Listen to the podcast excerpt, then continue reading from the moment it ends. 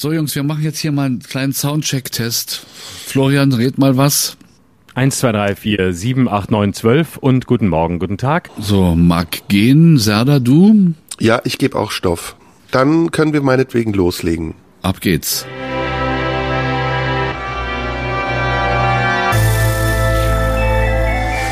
Schröder und Sumunju, der Radio 1 Podcast. Herzlich willkommen zu einer weiteren Ausgabe unseres Podcasts Schröder und Somunju, in dem wir heute hoffentlich mal wieder äh, nicht so philosophisch sein werden, sondern ein bisschen boulevardesk und vielleicht auch ein bisschen persönlich vor allem aber ernst und äh, hoffentlich auch nicht allzu ernst und ein bisschen lustig. Auf der anderen Seite sitzt mein Freund äh, mehr als mein Kollege, aber auch mein Kollege mindestens genauso viel wie mein Freund. Was für eine verschwurbelte Ansage. Richard David Brecht. Nein, äh, Entschuldigung, Florian Schröder. Herzlich willkommen, Mensch, Markus, schön, dass du auch wieder Zeit gefunden hast für unseren kleinen ZDF-Podcast, den wir jetzt gemeinsam aufgesetzt haben. Ich freue mich sehr, freue mich sehr, bin sehr gespannt, äh, was äh, heute mich alles. Oh, oh, das war gar nicht die Richard David Brecht Parodie, das war, glaube ich, die Karl Lauterbach Parodie, wenn ich es richtig verstanden habe. Ich komme aber selber nicht mehr so recht klar mit meinen ganzen Figuren. Genau. Beste Grüße von hier aus an die Kollegen. Ich habe die erste Folge gehört und war, fand sie großartig, war begeistert. Na, Markus Lanz ist einfach richtig gut geworden. Und Markus Lanz ist auch nicht nur der, der nach jedem zweiten Halbsatz unterbricht, sondern manchmal auch der, der erst nach dem zweiten Satz unterbricht. Zum Beispiel, wenn er mit Richard David Brecht, spricht. Und ähm, nee, freut mich für die beiden. Ich habe die Fotos gesehen, ich habe es mir nicht angehört. Du weißt, ich bin nicht so der, der Podcast-Hörer, ich bin sowieso nicht so der Inhaltstyp. Ich kaufe Bücher mit vielen äh, Fotos drin ähm, und Zeitschriften wähle ich auch nach Fotos aus und nicht nach Text. Und so ist es auch bei Podcasts. Ich gucke mir an, wie sehen die beiden aus, die vorne drauf sind. Und dann habe ich gesehen, Markus Lanz und Richard David Brecht sehen sehr gut aus, tragen beide schwarze Hemden, sehen sehr sexy aus. Ich habe zuerst gar nicht gewusst, wer wer ist. Sahen aus wie eine Werbung für ein Fitnessstudio und deswegen mag ich den Podcast schon jetzt, ohne auch nur ein Wort gehört zu haben, einfach weil ich die Männer vorne drauf mag. So, das muss reichen. Jetzt frage ich mich als Happy Weekend Leser, aber gelegentlicher Podcast Hörer, was kann noch das Alleinstellungsmerkmal das Alleinstellungsmerkmal sein? Das Alleinstellungsmerkmal das Alleinstellungsmerkmal sein, äh, welches wir gegenüber anderen Podcasts haben. Und da ist mir eine Reihe von Dingen aufgefallen und eingefallen. Und ähm, ich denke, da stimmen wir überein. Wir dürfen vulgärer sein. Mhm. Wir sind auf jeden Fall nicht so wissenschaftlich. Das maßen wir uns gar nicht an. Gar wir, nicht. Ähm, wir, wir streuen keinen Namen von irgendwelchen Autoren oder Philosophen mehr ein. Prinzipiell Nein. sollten wir Namen auch gar nicht mehr ein, einstreuen oder nennen. Das finde ich ist immer viel galanter. Jetzt haben wir aber Richard David Brecht und Markus Lanz auch schon genannt. Egal, aber wir können äh, Dinge umschreiben, so dass die Zuhörer selbst wissen, was wir meinen, oder? Genau.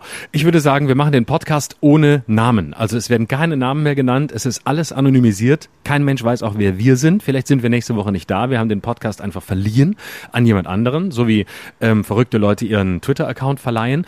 Wir sollten grundsätzlich keine Namen mehr nennen. Mich hat wahnsinnig angekotzt beim Nachhören der Folgen aus dem Frühjahr, dass einer von uns beiden, ich möchte auch da keinen Namen nennen, wahnsinnig oft sich so wichtig gemacht hat, indem er irgendwelche Zitate von irgendwelchen Philosophen so vorgetragen hat, als hätte er die Bücher gelesen. Wir beide haben kein einziges Buch gelesen, das ist bekannt, dafür stehen wir. Ich bin dafür, dass wir mehr Mario Barth wagen. Das muss das Motto des Herbstes sein. Alberner, lustiger, mehr Meinung, weniger Fakten. Das ist ja. mein Motto des Herbsts. Ich bin einverstanden, das können wir ab sofort machen. Äh, zwischendurch auch mal ein paar Pimmel einstreuen oder eben irgendwas Vulgäres, was man sonst mhm. wo nicht so hören kann. Aber nicht so selbstreferenziell. Vorsicht für die Gleichberechtigung, nicht nur Pimmel, sondern auch Muschis. Das wäre mir auch wichtig. Also beides. Okay. Äh, beides okay. auch mal auspacken. Wir haben ja beides ähm, ja. und deswegen würde ich auch beides gerne zeigen. Auf jeden Fall. Und genau, richtig. Keine, das hat, da hast du recht, äh, keine, ähm, was hast du gerade gesagt? Ach, ganz, ganz wichtig, auch nicht, nicht mehr einander zuhören, noch viel wichtiger. Jeder redet das, was er selbst zu sagen hat. Das heißt Monologe statt Dialoge. Du machst deinen Teil, ich mach meinen. Und zwischendurch machen wir eine kleine Pause. Äh, und dann werden wir das auch so ankündigen. Dann kann man immer weiter skippen, wenn man einen von uns beiden nicht hören will. Aber auf gar keinen Fall den Eindruck erwecken, als würden wir uns zuhören. Das ist auch das allerletzte, dass Leute anfangen, man muss sich zuhören, man muss überhaupt nicht zuhören. Man man hat zu reden und dann haben die Hörer zuzuhören und man hat zu monologisieren, den eigenen Gedanken zu verfolgen und nicht zu glauben, dass hier irgendwie, ah, was sagst du jetzt, was hast du gesagt, Idee ich so, sehe ich anders, alles scheiße, alles woke Vergangenheit. Ja, Gut, so machen wir das. Das wird schön, mal, oder? Ich habe einen Vorschlag. Können wir auch direkt ein Sanktionsprinzip einführen, dass wir sagen, wenn uns ähm, nicht eine gewisse Anzahl an positiven Rückmeldungen erreicht, senden wir einfach die nächste Woche nicht mehr. Genau, beziehungsweise du sendest nicht mehr, ich sende schon, denn ich bin ein Entschuldigungstyp. Ich, ich bin Entschuldigungstyp. Ich möchte gerne ähm, ganz viel Post bekommen, möchte ich auch gleich mal sagen, wo man die hinschicken kann, nämlich digital äh, an Instagram, dieses komische Fotomedium, da gibt's eine Direct Message äh, Funktion, da könnt ihr mir schreiben, ich heiße @schröderlive, könnt ihr mir aber nur schreiben, wenn ihr mir vorher folgt. Bei Twitter könnt ihr mir nicht schreiben, da habe ich aus Gründen die Direktnachrichtfunktion ausgestellt. Also gerne Feedback an mich, auch negatives Feedback, allerdings nur zum Kollegen, nicht zu mir. Ähm, das würde ich dann alles archivieren und an, in der Woche drauf äh, alleine senden, nachdem ich ihm den, das negative Feedback weitergesendet habe. Genau, der Hintergrund meiner Absicht ist äh, direkt das erste Thema, nämlich fändest du es richtig, wenn man sagt, inkompetente Journalisten oder Wissenschaftler oder Künstler, so wie wir, dürfen keinen Platz mehr im öffentlich-rechtlichen Fernsehen haben, weil sie mit ihren menschenfeindlichen Aussagen eine false balance erzeugen? Mhm. Finde ich sehr richtig. Ich finde sowieso nur noch, dass ähm, höchstens ein oder zwei Leute das deutsche Fernsehen und die deutsche Medienlandschaft besetzen sollte. Nämlich die zwei, die einfach bedingungslos das Richtige sagen, die auch über alles urteilen können, weil sie alles wissen, äh, weil sie alles kennen und äh, weil sie alles können, äh, qua Amt, ähm, die so was Päpstliches haben. Die würde ich gerne, ähm, die würde ich auch einfach gerne senden lassen. Also gerade so Leute, die so einen leicht autokratischen Zug haben, sich aber selbst für unglaublich fortschrittlich halten. Das ist mir sympathisch. Das finde ich sollte mehr werden und ansonsten sollte keiner mehr sprechen. Und diese zwei Personen legen auch fest, wer sprechen darf. Das ist vor allem wichtig, dass man selber sagt, wer reden darf außer einem selber und das sind möglichst wenige. Aber das ist ja nicht Autokratie, das ist ja Faschismus. Das hast du gesagt. Das Wort ist mir persönlich zu hart. Da müsste ich mich nächste Woche wieder entschuldigen. Deswegen möchte ich das so nicht sagen. Aber ich finde es auch schön, dass in diesem Zusammenhang direkt Hendrik Streeck und Alexander Kekulé ähm, als menschenverachtend bezeichnet wurden oder als menschenfeindlich. Mindestens klang es so an und fiel so ineinander, ähm, so dass ich dachte, ganz ehrlich, also es ist schon noch mal ein Schritt ähm, von menschenfeindlich zu Hendrik Streeck oder umgekehrt, denn das sind ja keine menschenfeindlichen Wissenschaftler. Das sind eben Wissenschaftler, die ähm, denen man äh, anlasten kann, dass sie nicht wie Christian Drosten ähm, äh, Virologen sind mit dem Spezialgebiet SARS oder Coronaviren. Aber das heißt ja nicht, dass die nicht trotzdem eine äh, ne, ne Position haben dürfen. Nur weil einem die vielleicht nicht gefällt oder weil man die für die für die falsche hält, heißt es ja nicht, dass die nicht trotzdem da sitzen dürfen. Man kann ja auch nicht sagen, nur Politiker, die die No-Covid-Strategie verfolgen, sollen im Fernsehen sitzen, sondern ähm, es sollen ja auch andere da sitzen, die vielleicht andere Vorschläge haben, wie Boris Palmer oder Armin Laschet. Ob mir die dann gefallen oder nicht, ist ja eine ganz andere Frage. Ja, aber sie sind weder renommiert noch haben sie sich profiliert. Äh, zum Beispiel dadurch, dass man ähm, ein Gedicht vorträgt und es dann auch noch in die Sprache derer übersetzt, die man beleidigt, damit besonders viele es verstehen. Also da muss man weißt schon du, wirklich ganz anderes Kaliber aufweisen, um sich zu profilieren. Weißt du, ob Hendrik Strick nicht vielleicht schon ganz viele Gedichte geschrieben hat, vielleicht auch sehr traurige? Äh, kann ich mir vorstellen. Vielleicht wissen wir nur noch nichts davon und die kommen erst noch in, in so einer in so einer sehr kunstvollen Aktion kommen die plötzlich und dann sagt man, mein Gott, er hat nicht nur keine Ahnung von Coronaviren, sondern auch keine Ahnung von Lyrik. Wer weiß?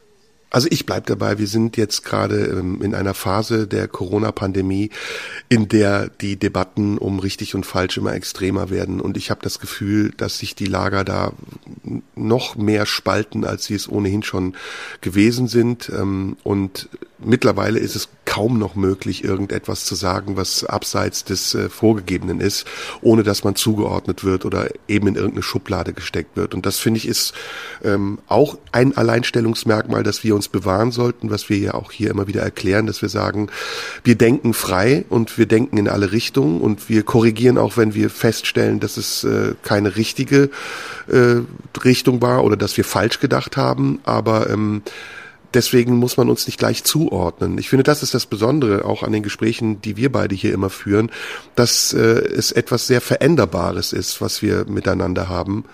Und gerade das ist das, was mich dabei hält. Ich, mir ist alles viel mhm. zu vorgegeben im Moment. Also man, ich habe jetzt die letzten Wochen wieder sehr viel ähm, im Internet auch mich aufgehalten und äh, trotz der Tatsache, dass ich meine sozialen Kanäle weitgehend gelöscht habe.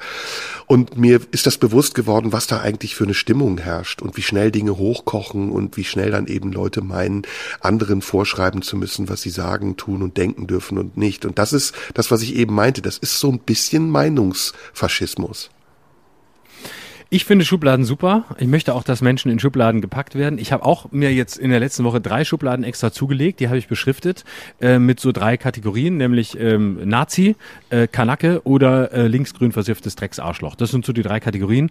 In die werden Menschen gepackt und dann mache ich die Schublade zu. In ein paar Wochen gucke ich nach, ob derjenige, den ich da reingepackt habe, noch lebt oder ob er nicht mehr lebt. Und wenn nicht, dann ist es gut so, dass er nicht mehr lebt. Das macht das Leben so einfach. Weißt du, die Menschen sind überlastet mit der komplexen Gegenwart. Du hast Zeit, du liest Zeitung, du liest das Internet, du bist da anders, aber wir, die normalen arbeitenden Menschen, die normal arbeitende Bevölkerung, wie ich und unsere Hörerinnen und Hörer, wir haben nicht die Zeit, uns da auseinanderzusetzen. Wir wollen es gern einfach und deswegen haben wir Schubladen und das ist auch gut so. Und da musst du dich dann auch einsortieren lassen. Da kannst du hier nicht ankommen mit, ja, ist ja nur ein Versuch, habe ich mal so ausprobiert, wollte ich mal einen Gedanken ausprobieren. Das war, das ist so Nullerjahre Atmosphäre. Da hat man so Gedanken ausprobiert und da konnte man machen. Hat man mal Polen beleidigt und nächste Woche ähm, lesbische Fernsehmoderatorinnen. Das ist vorbei. Die Zeit der Leichtigkeit ist vorbei. Jetzt ist wieder ernst und das ist mir sehr recht, denn ich bin auch ein ernster Typ. Oder wir sanktionieren es halt, ne? Das ist die andere Möglichkeit. Wir wechseln einfach die Seite und sagen, ja, gute Idee. Wer nichts zu sagen hat, hat auch keinen Platz und äh, dann laden wir nur noch Leute ein, von denen wir glauben, dass sie was zu sagen haben. Aber genau. sag mal, Frage, ähm, Woran liegt das? Also ich habe ja eben gesagt, ich habe den Podcast der Kollegen gehört und ein Stichwort war Überforderung. Ähm, aber ich glaube, es gibt noch andere Dinge, die dazu beitragen, dass die Menschen im Moment so angespannt sind. Ich glaube zum Beispiel ein Aspekt ist fehlgeleitete Angst. Ich glaube, dass viele Menschen im Moment unterschiedliche Ängste haben und dass diese Ängste sich ausdrücken entweder in Aggressionen oder in Positionen. Und ähm, ich frage mich, wie kommen wir da wieder raus? Und ich frage mich auch, wie sind wir da überhaupt hineingeraten? Was meinst du? Also ich glaube, reingekommen in diese Stimmung, die im Moment herrscht äh, oder die wir so wahrnehmen, sind wir über ganz unterschiedliche äh, Punkte.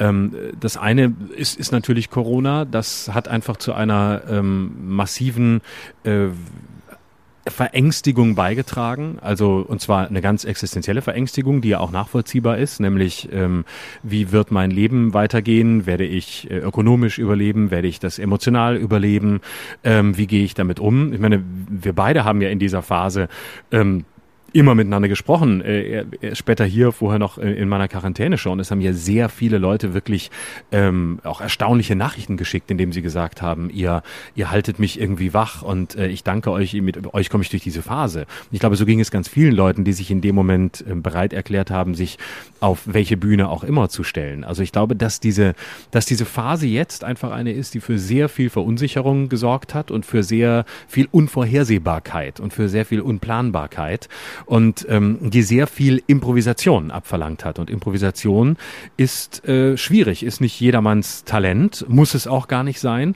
und äh, kann natürlich zutiefst verunsichern. Aber ich glaube, es hat sogar noch einen Schritt äh, vorher angefangen. Ich glaube, diese ganze Verunsicherung ähm, zeigt sich wesentlich schon in äh, den ganzen Prozessen äh, im Grunde 9-11. Ne? Jetzt äh, vor 20 Jahren, in ein paar Tagen, ist äh, das tragische Jubiläum. Also äh, diese ganzen Einstürze, die Dinge zum Einsturz gebracht haben, äh, dass äh, Selbstverständlichkeiten nicht mehr da sind, dass wir auch vorher aus so einer, aus so einer Zeit kamen nach 1989, wo wir dachten, hey, ähm, der Westen hat gewonnen, die Demokratie hat gewonnen, uns gehört die Zukunft, wir gehen mit riesigem Optimismus nach vorne.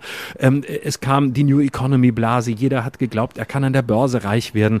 Das hatte ja so eine traumwandlerische Sicherheit der 90er Jahre und plötzlich brach das mit 9-11 so ein. Dann kam die Finanzkrise, dann kam die sogenannte Flüchtlingskrise, dann kam Corona und so kamen die Einschläge irgendwie immer näher und man konnte das nicht mehr so von sich fernhalten, dass die Welt eben doch nicht die ist, für die wir sie gehalten haben, nämlich die, die wir gestalten und die, äh, von der wir ähm, vorgeben, was richtig ist, nämlich unsere westlichen Werte. Und dann stand das immer mehr in Frage. Und jetzt stehen wir mit Corona an einem Punkt, wo wir wirklich äh, existenziell damit konfrontiert waren, wie weit ist das Leben eigentlich planbar? Wo gibt es eigentlich noch Sicherheit? Oder gibt es sie überhaupt? Oder war das nicht einfach nur die Illusion einer Phase?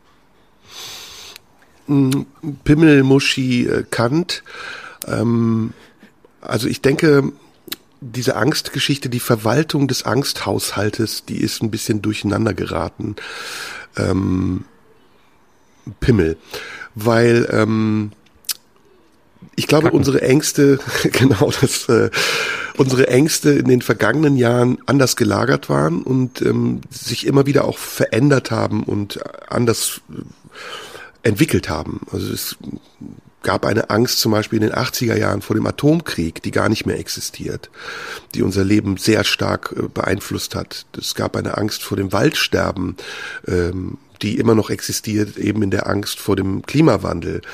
Ähm, und diese Angst, die wir jetzt haben, diese sich verselbstständigende und verselbstständigte Angst vor Corona oder irgendeiner Krankheit, die kommt und unsere Grundfesten äh, durcheinander bringt und uns sehr verunsichert, weil wir gar nicht wissen, woher kommt diese Krankheit und wohin geht sie und wie bewältigen wir diese Krise. Diese Angst, die ist jetzt auf einer ganz anderen Transportfläche gelandet weil äh, sich in den letzten Jahren natürlich auch neue Möglichkeiten äh, ergeben haben und technische Möglichkeiten ergeben, äh, über die wir unsere Angst mit anderen teilen können und ähm, über die sich die Angst dann potenziert, wenn wir sie mit anderen teilen.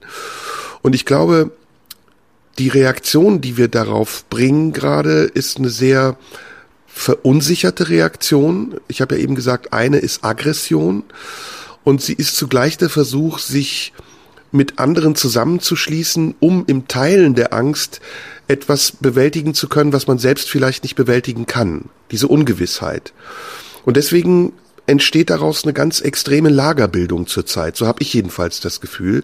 Und diese Lagerbildung ist wie ein Reflex, die überträgt sich eben auch auf ganz viele andere Bereiche. Es geht dann plötzlich nicht mehr darum, wie man etwas sieht und ob andere etwas vielleicht anders sehen, sondern es geht ums Prinzipielle. Ob man genug Leute findet, die es genauso sehen wie man selbst und vielleicht sogar, ob man genug Leute findet, die es anders sehen, um sich gegen diese Leute positionieren zu können. Und das ist natürlich ähm, eine neue Komponente in der Bewältigung unserer Angst, die wir in den letzten 20, 30 Jahren so nicht hatten. Und ich frage mich eben, kann man das wieder auflösen? Also gibt es eine Perspektive, gibt es eine Methode oder gibt es vielleicht sogar eine Institution, eine Person, die einem dabei helfen kann, das aufzulösen. Und ich bin ehrlich gesagt nicht komplett, aber ziemlich ratlos.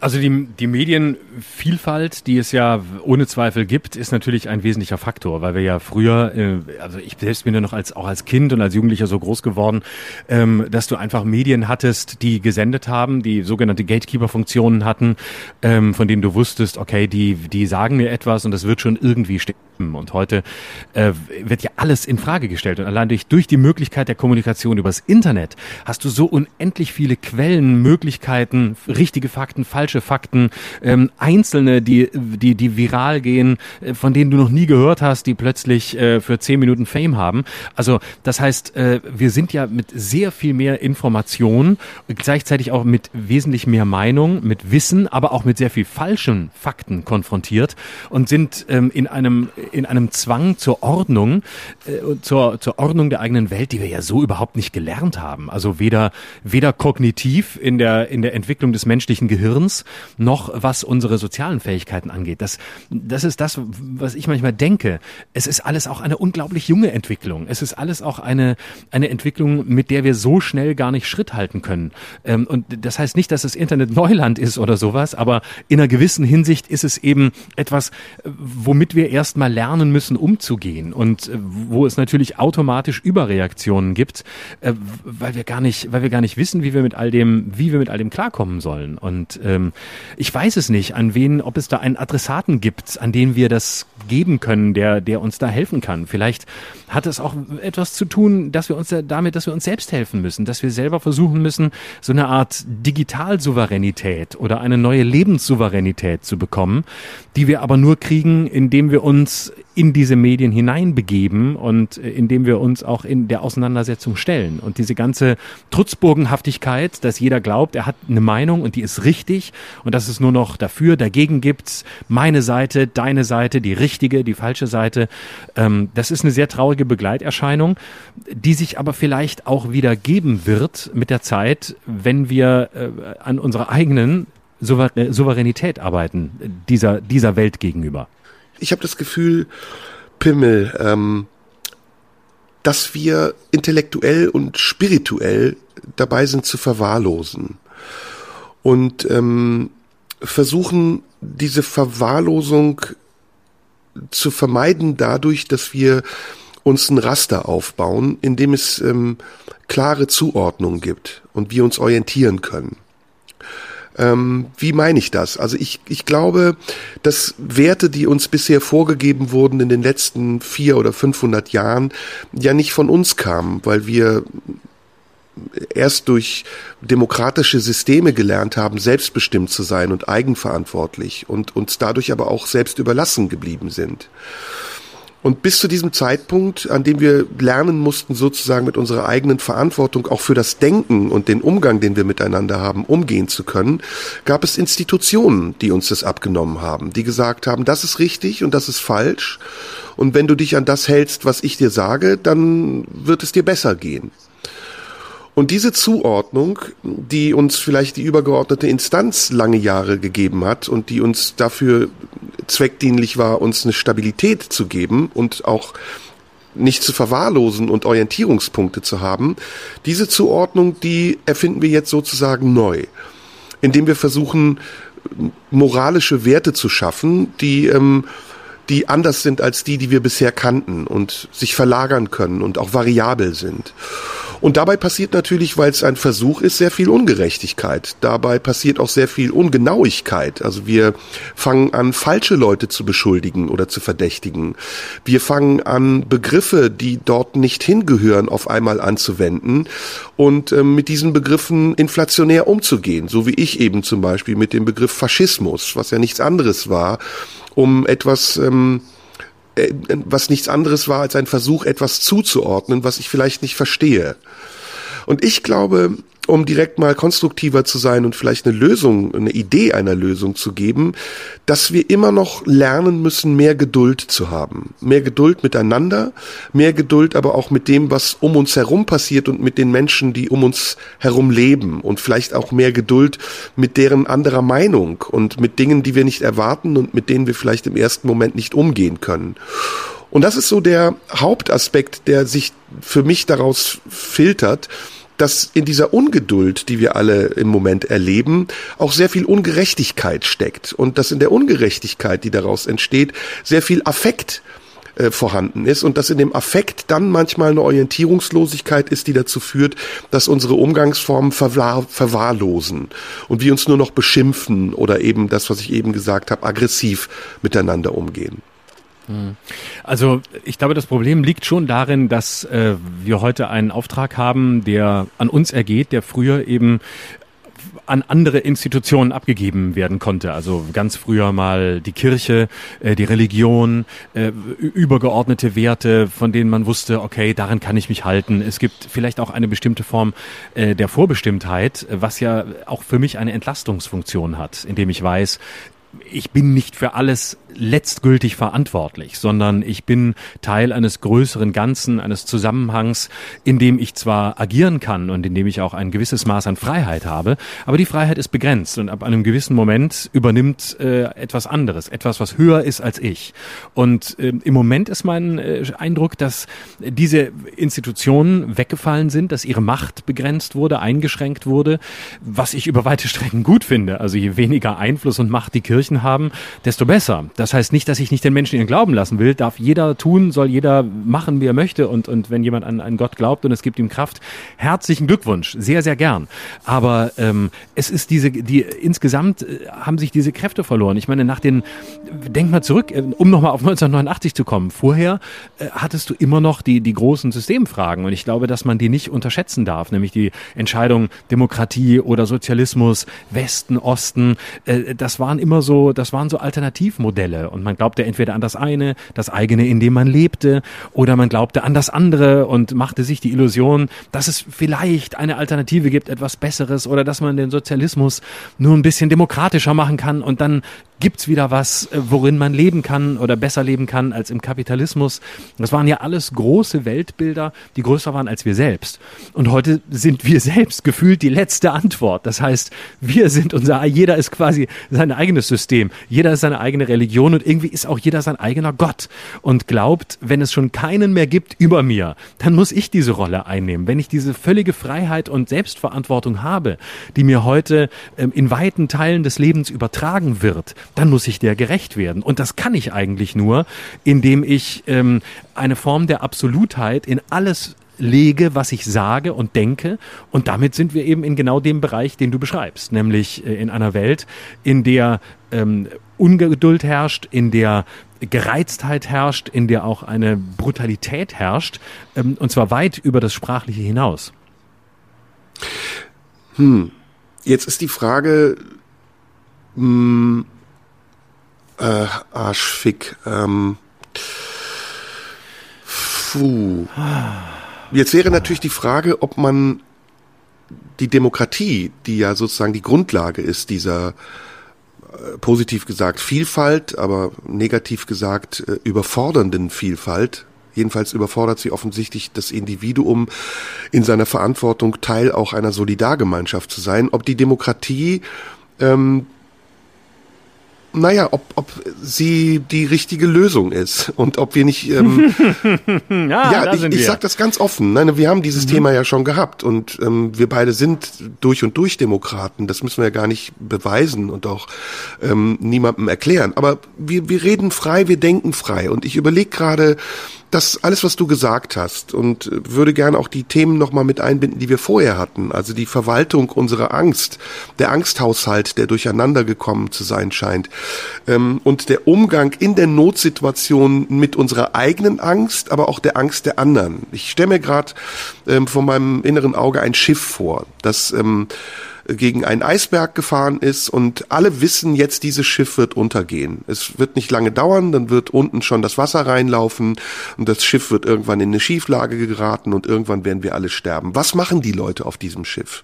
Nehmen sie die Rettungsringe und retten die Angehörigen, die Kinder, die Schwachen, die Alten oder streiten sie sich, prügeln sie sich um die Rettungsringe und sagen, ich als Erster und nach mir die Sintflut. Und so ein bisschen kommt mir Corona gerade vor. Corona kommt mir vor wie ein Eisberg, gegen dieses, gegen den unsere Gesellschaft gefahren ist und es ist ein Leck in unserem Boden und wir merken, dass langsam dieses Wasser einläuft in unsere, in unser Schiffgesellschaft. Und jetzt beginnen Kämpfe um den besten Platz, um den, den, den ersten Platz im Boot, im Rettungsboot. Ähm, unsere Kapitäne mahnen uns zur Rücksicht, mahnen uns zur Besonnenheit, mahnen uns zur Vernunft. Aber viele von uns hören gar nicht drauf. Andere springen aus Angst davor, ertrinken zu können, direkt ins Wasser und möchten sich äh, umbringen vor der drohenden Angst. Also es gibt ganz viele unterschiedliche Faktoren, die damit zu tun haben, dass wir keine klare das meinte ich eben mit Moral, mit Institutionen, die du ja sofort der Kirche zugeordnet hast, meinte ich aber nicht. Ich meinte eher was Spirituelles, also eine geistig-ethische Instanz, die uns etwas vermittelt, an dem wir uns orientieren können und was uns Werte aufzeigt, die unser Handeln so beeinflussen, dass wir am Ende das tun, was nicht nur für uns das Beste ist, sondern auch für das andere gut genug sein kann und somit uns auch am Leben bewahrt, wenn wir auf die Hilfe der anderen angewiesen sein sollten. Also sprich, wir helfen uns gegenseitig rechtzeitig dabei ins Boot zu steigen, weil wir uns darauf verlassen können, dass, wenn genug Platz da sein wird, uns jemand anderes helfen wird, um in ein anderes Boot zu steigen. Aber ich glaube, diesen Gedanken haben wir im Moment noch nicht gelernt oder wir sind dabei, ihn zu lernen. Und alle anderen Dinge, die wir während das Schiff untergeht, aufarbeiten, die geraten so in den Drall, in diesen, in diesen Fluss dieser aggressiven Auseinandersetzung, die wir bedingt durch unsere Angst gerade versuchen äh, zu führen, um unser Leben, um unsere Haut zu retten. Aber geht denn das Schiff wirklich unter oder redest du von einem Gefühl, dass es untergeht? Also ich würde der Diagnose, dass das Schiff untergeht, äh, in der Pauschalität äh, widersprechen. Wir, sind ja, äh, wir sind ja gar nicht in der Situation, dass das Boot untergeht. Viele fühlen sich sicher so. Und einige haben das Gefühl, es ist bald der letzte aller Tage gekommen und wissen nicht, wie es weitergehen soll. Und dieses Gefühl mag punktuell auch berechtigt sein. Aber dann muss man über eine, eine Gefühlslage sprechen. Dann muss man über etwas, über eine Wahrnehmung sprechen ähm, und sagen, okay, es es gibt Menschen, die nehmen, die nehmen ihre Situation so wahr, dass wir alle in, in einem, im letzten Boot sitzen und die Frage ist, wer sitzt noch mit drin und wer muss schwimmen und wer kann überhaupt schwimmen und wer hat die Schwimmflügel dabei und wer hat gar nichts und die Kapitäne versagen auch, aber versuchen irgendwie noch für Ruhe zu sorgen im kenternen Schiff. Wenn das die, die psychologische Gefühlslage ist, dann ist es was anderes, als wenn wir diagnostizieren, dass es wirklich so ist. Und das glaube ich nicht. Also das wäre mir zu, zu pessimistisch. Also das, das wäre mir auch zu apokalyptisch. Das ist ein berechtigter Einwand. Da gebe ich dir auf jeden Fall recht. Aber ähm, ich meine schon erkennen zu können, dass hinter der ähm, Koketterie mit der Apokalypse nichts anderes steckt als eine blanke Todesangst. Und ähm, ich sage das nicht, weil ich das selber so empfinde. Ich empfinde das Leck zwar, das wir haben in unserer Gesellschaft, aber ich glaube noch lange nicht, dass deswegen das Schiff kentern muss. Es gibt Möglichkeiten, uns zu retten, sei es, weil wir rechtzeitig an sicheres Land geraten oder vielleicht kluge Techniker oder Menschen, die Ahnung davon haben, dafür sorgen, dass sich dieses Leck wieder schließt. Aber wenn du siehst, wie wir die Debatten führen und wie auch die Medien diese Debatten aufgreifen und was sie daraus fortführen, dann spielt eine gewisse Todesangst im Hintergrund immer eine große Rolle, eine beträchtliche Rolle. Bei der Klimakatastrophe, die wir gerade erleben, beim Klimawandel, die immer wieder auch ja zu Phänomenen führt, die tatsächlich Menschenleben kosten. Äh, auch bei Corona, was ähm, ja dadurch gefährlich ist, dass es eine tödliche Krankheit ist. Ich glaube, wenn Corona keine tödliche Krankheit wäre, dann wäre die Reaktion auf alles, was mit Corona zu tun hat, wahrscheinlich viel, entweder viel extremer oder viel gelassener, weil die Menschen es für ungerecht halten oder für unangebracht. Also ich glaube, das Element der latenten Todesangst, welches diese Themen ja äh, transportiert, das ist der ausschlaggebende Grund dafür, dass sich unser Verhalten im ähm, im Raum der Angst, in dem wir uns alle gemeinsam zu befinden scheinen, so verändert hat, wie es in den letzten Monaten während Corona war. Blasen. Aber abgesehen davon muss man auch einfach sagen, es ist. ich dachte gerade, du meinst das andere, aber das ist gut. Okay. Fiki Fiki, auf jeden Fall. Fiki, ich Fiki. wollte nur den Moment, ich wollte nur den Moment abpassen, in dem du nicht damit rechnest. ist dir gelungen. Äh. Ich denke aber, diese, diese, ich glaube, diese Apokalypse-Sehnsucht lässt sich immer wieder beobachten, auch historisch in, in Momenten, in denen, die wir vielleicht ähnlich jetzt auch erleben, nämlich in Zeiten äh, des, in, in Zeiten großer und, und tiefer Umbrüche. Und die haben wir ja ohne Zweifel. Du hast den Klimawandel zu Recht angesprochen. Ähm, es gibt ja viele, viele Themen, die wirklich ähm, so sind, dass man sagen kann, okay, das wird zu großen Veränderungen führen. Es werden einfach sehr viel mehr, ähm, es wird sehr viel mehr Migrationsbewegungen in den nächsten Jahrzehnten geben. Und zwar allein durchs Klima, durch, durch all das, was sich, was da ist. Also es wird, Afrika wird irgendwann über weite Strecken nicht mehr bewohnbar sein. Das ist, da muss man gar nicht drüber spekulieren. Das wird in den nächsten Jahren ein riesiges Thema sein. Dagegen ist das, was 2015 war, ein Klacks. Also, das heißt, es ist ja eine Phase großer Umbrüche und es, man kann mit all dem umgehen. Man muss nur rechtzeitig ähm, daran arbeiten. Und ich habe den Eindruck, dass äh, dieses, diese Apokalypse, äh, ich habe immer das Gefühl, ich, ich kann ja damit wenig anfangen. Ich finde immer, das ist so eine, irgendwie macht das diese Leute auch geil. Also sie wollen die Apokalypse reiten und dabei ficken. Und oh, guck mal, ich habe die beiden Blöcke zusammengebracht. Vulgär und äh, Deep Talk. Geil. So, mhm. Deep Talk. So, und ich glaube, dass die, das große Problem ist, äh, dass, äh, ja, dass es so eine, so eine Verliebtheit auch in diese Apokalypse-Sehnsucht gibt. Denn was ist denn der Vorteil, wenn man apokalyptisch denkt oder wenn man davon ausgeht, dass die Welt vor dem Ende steht und bald untergeht? Was, was ist der Vorteil? Und ich, vielleicht führt das wieder auf die Frage, wieso die Debatten so sind, wie sie sind. Denn nur wenn ich von einer Apokalypse ausgehe, egal ob ich ernsthaft Angst davor habe, ob ich die von dir beschriebene Todesangst habe oder ob ich es einfach auch ein bisschen geil finde, äh, rumzulaufen und zu sagen, wir sind am Ende aller Tage. Der Vorteil der apokalyptischen Position ist immer, dass ich einer Wahrheit ähm, mich vergewissern kann, die nur ich habe. Das heißt, indem ich weiß, die Welt wird untergehen, kann ich mich immer auf eine moralisch höhere Position stellen und kann der, dem Rest der Welt, der es natürlich nicht so verstanden hat wie ich, erklären, wie die Welt funktioniert. Das heißt, die Apokalypse hat auch für alle die, die sie vertreten, einen großen Vorteil, nämlich den Vorteil, ich habe eine Wahrheit, die sonst keiner hat und alle anderen müssen von mir belehrt werden. Das heißt, der moralistische Anspruch der Gegenwart rührt wesentlich daher, dass Leute glauben, aufgrund tieferer Erkenntnisse ähm, kann ich alle äh, belehren und alles besser wissen. Wenn man jetzt das übertragen würde, ne, in, in, eine, in eine Allegorie, dann wäre ja die Apokalypse sozusagen der drohende Analverkehr. Und ähm, das Spiel der Lust, das Zusammenspiel der Lust mit der Angst. Also man, man weiß zugleich, es kann schiefgehen, es kann wehtun, aber man möchte es auch zugleich, wenn man weiß, es könnte auch was anderes sein als das, was man bisher hatte. Aus welcher Oder? Position argumentierst du? Aus dem äh, aktiven Part oder aus dem passiven Part? Beide. Ich finde beide Positionen spannend. Also ich fände jetzt auch spannend zu spüren, wie es ist, wenn ich eine drohende Gefahr im Rücken habe. Aber ich fände es auch Im gut, Arsch. Im die Arsch Gefahr zu sein. Ja, habe ich jetzt äh, so nicht gesagt. Aber ich fände es auch gut, die Gefahr zu sein. Also die Waffe im Anschlag zu haben und zu sagen, jetzt gehen wir mal einen anderen Weg.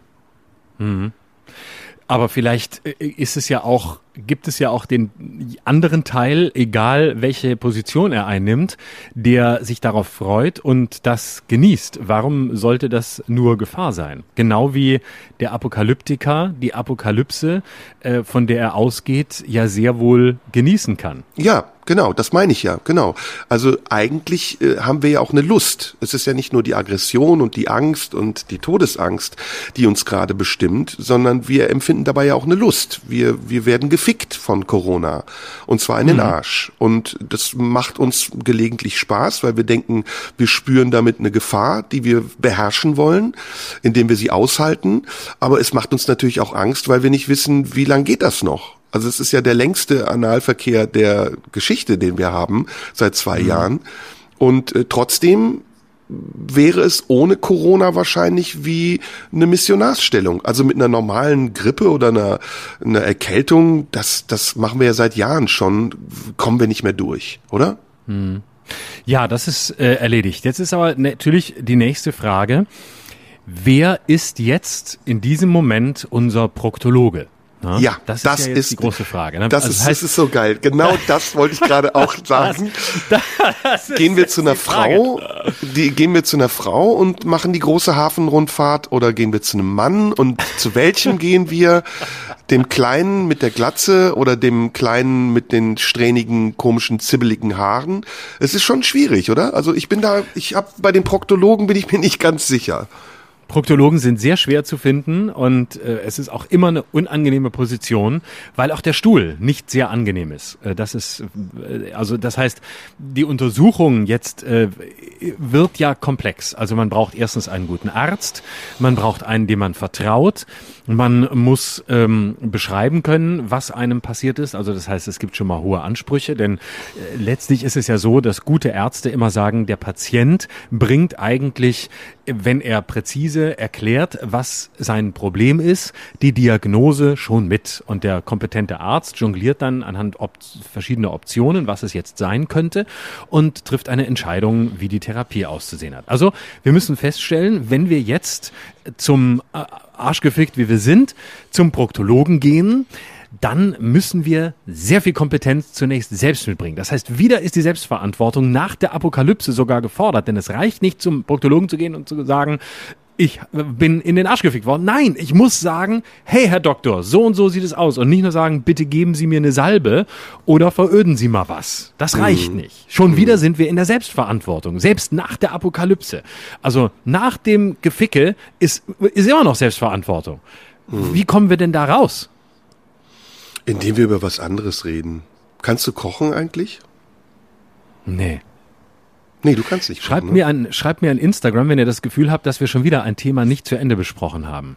Bitte schreibt Das mir, dass mein. Kollege das Thema einfach wieder unterbrochen hat, man gerne gewusst hätte, wie es weitergeht. Aber Na, ich auch einen fand es- Cliffhanger. Nee, das, Nee. ich merkte gerade, dass die Gefahr groß wurde, dass wir den Witz, den wir jetzt wirklich zehnmal zelebriert haben, zu Tode reiten. Lassen wir ihn doch einfach in der Luft Reiten? hängen.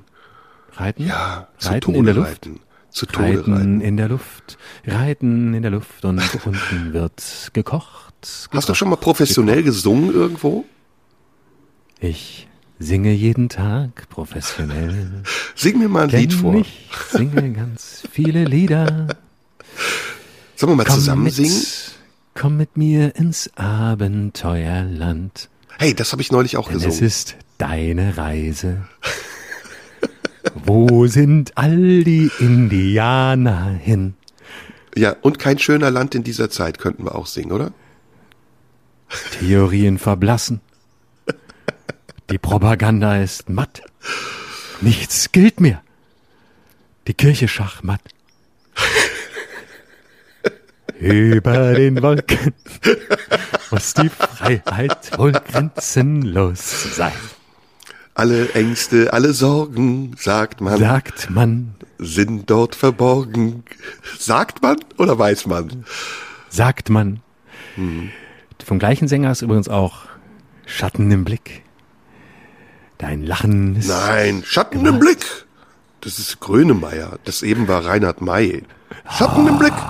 Ein Lachen ist gemalt. Flugzeuge in meinem Ja, Bauch. Lass mich in Ruhe. Uh, lass mich in Ruhe. du brauchst meine? Liebe nicht. Du brauchst meine Liebe. ist- Sag mal ähm, Ah. zu Angst nochmal. Zur Angst nochmal. Ähm, Ich habe Angst Ich vor hatte ja- Kochen. Ich habe eine Kochphobie. Ja, ich wollte, ich wollte dich aber da noch mal was fragen. Also gibt Mhm. es denn, wir haben ja überlegt, ob es eine Methode gibt und waren dann äh, am Ende so ein bisschen wo gelandet, ähm, wo man vielleicht nicht hingehört. Ähm, gibt es eine Methode? Also müssen wir eine aufgeklärtere Gesellschaft haben? Wer soll uns aufklären, wenn wir es nicht selbst schaffen? Wir müssen es selbst schaffen, weil ich einfach keinen Bock habe, dass es jemand anders schafft. Und wenn es, wann immer es andere versucht haben, ist es schiefgegangen. Egal wer. Und ich brauche keinen, ich brauche keinen Führer, und zwar weder einen spirituellen, noch einen geistigen, noch einen politischen, noch einen äh, religiösen, der dann plötzlich zum Guru wird und sagt, wo es hingeht. Ich brauche das alles nicht. Ich, ich glaube, ich glaube da radikal äh, als FDP-Wähler an die Selbstverantwortungskräfte des Einzelnen und als linken Wähler der Gesellschaft. Solange es Festanstellungen gibt und äh, sozialversicherungspflichtige Jobs, wird alles gut ausgehen, weil die Menschen sowieso nicht so viel Zeit haben, sich Gedanken zu machen und es auch gar nicht wollen, sondern einfach nur ähm, durchs Leben getragen werden wollen. Das ist meine Also Meinung. müssen wir lernen, das Chaos auszuhalten. Exakt, wir müssen Chaos-Praktiker werden, Chaos-Experten, Chaos, Chaos-Aushalter und das ist mir noch zu negativ, Chaos-Gestalter, im Chaos noch mehr Chaos machen. Chaos in die Ordnung bringen. Das müssen wir wieder lernen. Und nicht dieser ganze biedere Scheiß, der uns im Moment umgibt. Die einen, die moralistisch alles besser wissen, mit ihrem erhobenen, verkackten Moral Moralzeigefinger durch die Gegend laufen und die anderen, die nur beleidigt sind und sagen, will, ich will aber, will aber zuschlagen und hab aber recht. Diese ganzen, alle wirklich diese ganzen Wichser, sie kotzen mich so an. Ich möchte wieder mit Leuten reden, die einfach auch mal Wichser sagen und kotzen mich an und danach wieder ähm, über Sex reden und dann wieder differenziert eine Position. Ich möchte eigentlich nur noch mit mir selbst reden. Das Wollte grad sagen, Ziel. das ist ein Selbstgespräch, Jeder sollte ne? eigentlich nur noch mit sich selber reden. Also der amerikanische Chaosforscher T.M. Stevenson hat mal gesagt, in der Beherrschung des Chaos liegt die Unberechenbarkeit der Normalität, hat er in seinem 1917 geschriebenen Werk äh, Chaos und Realität, glaube ich, auf Seite 38 Absatz 2 geschrieben. Mhm. Ähm, Und von wem, siehst du, das ist nämlich der Punkt. Du musst schon wieder zitieren, woher du es hast. Ich kann wenigstens so tun, als sei es von mir, Den wenn gibt's ich sage. gar nicht. Ich habe das erfunden. wir- Man kann das Ja. doch einfach nur erfinden. Irgendeinen Namen und einen Buchtitel. Und dann suchen die Leute wie bekloppt und schreiben die auf Instagram Nachrichten. Ja, Kannst du mir noch mal schön. den Buchtitel, den Serda bei 1.23 erwähnt hat, nennen? Nein. Leck mich. Schön, dass, Lutscher. schön, dass du es kaputt, schön, dass du es kaputt gemacht hast und mir sehr viele sehr nette Internetbekanntschaften und Instagram-Bekanntschaften damit zerstört hast. Ja, Verdammt, da ich habe doch keinen, der mit mir redet. Ich bin Sozialleben. ich brauche Menschen, die mir über Instagram Sexualleben. schreiben. Mit mir spricht keiner außer dir. Mich bumst auch keiner. Du nicht mal mehr. Deswegen brauche ich Instagram-Kontakte. Schreibt mir über Instagram, wenn ihr, wenn ihr Tagesfreizeit habt, so wie ich. wenn ihr auch einen Podcast haben nicht, wollt. ey. Bettel Ruhe, doch schreibt- nicht um ich habe, Zuschauerpost. Ich bin doch Ist allein. ja erbärmlich, ist erbärmlich. Ich habe, ich Also ich glaube, ich bin allein anderer Meinung als du. Ich bin anderer Meinung wie du. Du willst Ähm, nur der Guru sein. Du willst doch nur der Guru sein, der allen hilft. Na, jetzt der, halt doch mal inne. Wackerer Freund, halt doch mal inne. Lass uns doch, wir müssen Kann doch eine Mischung nicht. machen aus ernst und lustig. Wir wollen doch das Ruf doch Markus Lanz an und mach mit dem den Podcast. Der hält Ich mache mit Markus Lanz alles, was ich möchte und ohne dich. Aber lass uns doch noch mal auf deine These zurückkommen, die du selber dann aufgelöst hast. Ich glaube, ähm, dieses Chaos, in dem wir sind, ne? jeder kann alles zu jeder Zeit. Das ergibt ja was sehr Unkontrollierbares. Und sind wir denn überhaupt in der Lage, das zu kompensieren? Also gehen daran Menschen nicht zugrunde? Ich gebe mal Beispiele. Ähm, Daniel Kübelböck zum Beispiel. Jemand, der ähm, von der medialen Öffentlichkeit so überfahren und überfordert wurde, dass er am Ende sich umgebracht hat. Andere, es gibt da viele, viele andere Beispiele, die das bestätigen, dass der Druck, den wir in unserem Bedürfnis danach in der Öffentlichkeit stattzufinden, dass dieser Druck manchmal Menschen auch zugrunde richtet und sie in die Verzweiflung treibt. Ist das nicht ein Teil der Verantwortung, die du eben so ironisch äh, verleugnet und verlacht hast, als du gesagt hast, ich will nur noch mir zuhören? Das stimmt ja nicht. Du bist ja jemand, der sehr gut auch anderen zuhört und der ja so oft wie er hier jetzt gebettelt hat nach Zuschauerpost, die Meinung der anderen auch sehr ernst nimmt und braucht, um sich selbst wahrzunehmen. Also, äh, das. Das meine ich jetzt nicht böse, ne? Das, ich meine das ganz ernst, entschuldige. Also es ist jetzt nicht ein Angriff oder so, sondern ich versuche das. Gespräch weiterzuführen. Ja. Ähm, aber das ist ja nur hier, ich kann ja nur, nur hier zuhören, sonst kann ich es ja gar nicht. Hier kann ich für anderthalb Stunden pro Woche kann ich mal zuhören, aber sonst nicht. Nein, ernsthaft. Also was prominent, ja, Kühlberg ist natürlich jetzt ein, ein spezieller Fall. Also das, ähm, das ist natürlich ein Problem bei Leuten, die in der Öffentlichkeit stehen. äh, Da muss, da, da gehört aber natürlich auch ähm, ein Rüstzeug dazu. Und da ist man natürlich auch in einer gewissen Hinsicht, wenn man sich so exponiert, äh, gezwungen, äh, sich ein, ein System um sich herum zu schaffen, das einen da durchträgt und das einen äh, möglichst vor der Einsamkeit bewahrt, die so furchtbar ist, dass man das tut, was Daniel Kübelböck getan hat. Aber das ist nun eine ne Debatte über Leute, die sich für einen gewissen Weg in, in die Küche tatsächlich entschieden haben. Äh, wo es Aber eben ist das nicht stellvertretend? Also es- Dragon Lord ist es im Internet, äh, Rex Gildo war es in den 70ern. Ist das nicht exemplarisch? Also ist, sind die Folgen dieser, dieses Chaos der öffentlichen Auseinandersetzung nicht auch bei jedem Einzelnen zu spüren, der nicht unbedingt prominent sein muss? Äh, Gegenthese, ist es nicht häufig so, dass das Problem eher ist, dass sehr viele Leute sagen, na ja, dann sag ich halt gar nichts mehr, also dann dann nehme ich halt quasi überhaupt nicht mehr teil am Gespräch, sondern ziehe mich raus, weil ich lieber gar nichts sage, bevor ich äh, sofort im Feuer stehe. Das wäre dann vielleicht wirklich äh, eine, Ja, eine Parallele. absolut. Ähm, ne? Also ist Weil- der, ist der fehlgeleitete Diskurs die Anfangsstufe des nicht mehr stattfindenden Diskurses? Das genau, des, des, des Schweigens, ja. Also ich höre zum Beispiel von, von ganz vielen Leuten, die nichts mit der Öffentlichkeit und nichts mit diesen Berufen zu tun haben, dass sie sagen, ich äußere mich auch zu ganz vielem nicht mehr. Auch das geht in Familien los, dass äh, Leute sagen, äh, ich habe keinen Bock, ähm, wenn, wenn es auf dieses oder jenes Thema kommt, dann explodiert das sofort. Und das müssen noch nicht mal irgendwie die, die klassischen heißen Themen sein, wie äh, Geflüchtete oder Querdenker oder Verschwörungstheorien oder sowas, wo man jetzt sagt, okay, wenn du halt einen da in der Runde hast, wird es wahrscheinlich schwierig.